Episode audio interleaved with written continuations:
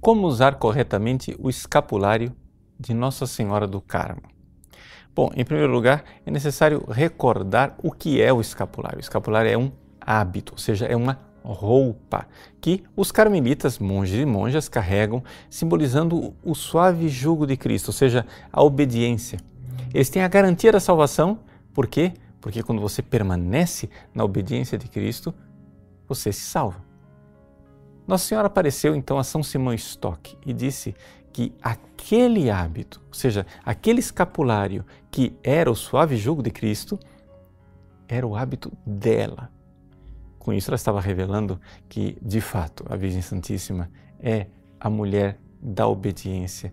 E assim como a tradição do Carmelo, toda a alma do justo é o jardim das delícias de Deus, Maria este jardim maravilhoso no qual Deus passeia é o decoro do Carmelo, ou seja, é a beleza do Carmelo, porque todo o Carmelo é mariano.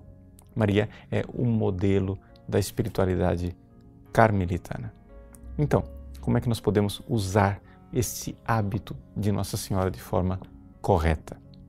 Bom, em primeiro lugar, é necessário então recordar se é um hábito e se este hábito está ligado à ordem carmelita, é necessário que você então receba este hábito. É uma imposição. O escapulário ele é imposto. Por quê? Porque a pessoa, através daquela imposição, está sendo de alguma forma anexada à grande família carmelita, em diversos graus. Claro, há pessoas que pertencem à ordem terceira, o Carmelo secular, há outras pessoas que pertencem a fraternidades, há outras pessoas que são simplesmente devotos, mas todos, em algum grau, pertencem à família carmelita. Pois bem, uma vez que você recebeu este hábito, é importante recordar que na cerimônia de imposição, essa cerimônia não pode ser feita com as medalhinhas do escapulário. Deve ser feito com um escapulário verdadeiramente de pano é? Basta que sejam dois pedaços de tecido, tradicionalmente marrons, porque marrom é o hábito dos carmelitas, ligados é? por fios que o sacerdote ou diácono impõe no pescoço da pessoa. Antigamente, antes do Concílio Vaticano II, era necessário que essa imposição fosse feita por algum sacerdote que tinha recebido a delegação da própria ordem carmelita. Agora, isso não é mais necessário. Basta que seja um sacerdote ou um diácono que use o ritual aprovado, seja o ritual tradicional, em latim, aquele que é o chamado rito extraordinário, seja o rito ordinário aprovado em 1996 pela Congregação do Culto Divino. Existe um pequeno formulário para se usar, onde a pessoa então recebe o escapulário.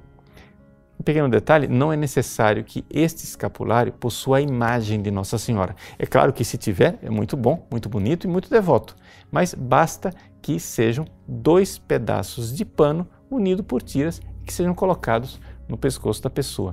Uma vez que a pessoa recebe essa imposição, a bênção ela é dada à pessoa, ou seja, o escapulário ele é abençoado e é imposto. Então, a bênção passa para a pessoa.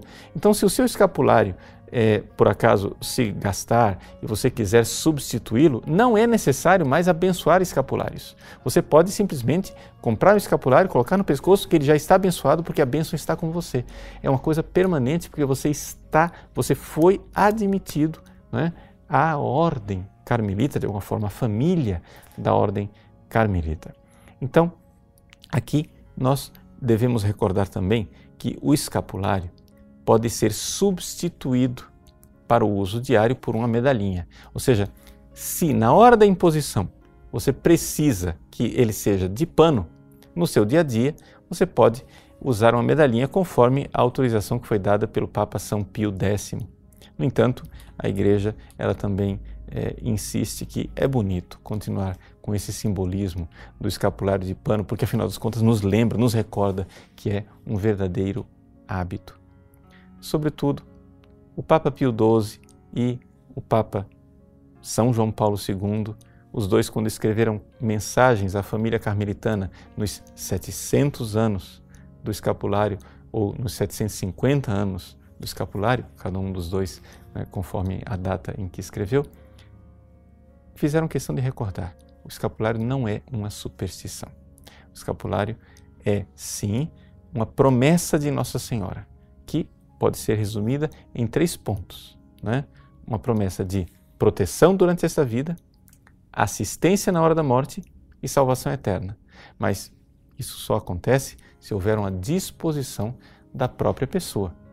É claro, nós conhecemos bem histórias de conversões milagrosas e pessoas que de forma extraordinária foram salvas pelo uso do escapulário, mas não podemos ser presunçosos que Deus fará esses milagres para nós. O que devemos lembrar é que o escapulário é o suave jugo de Cristo, a obediência.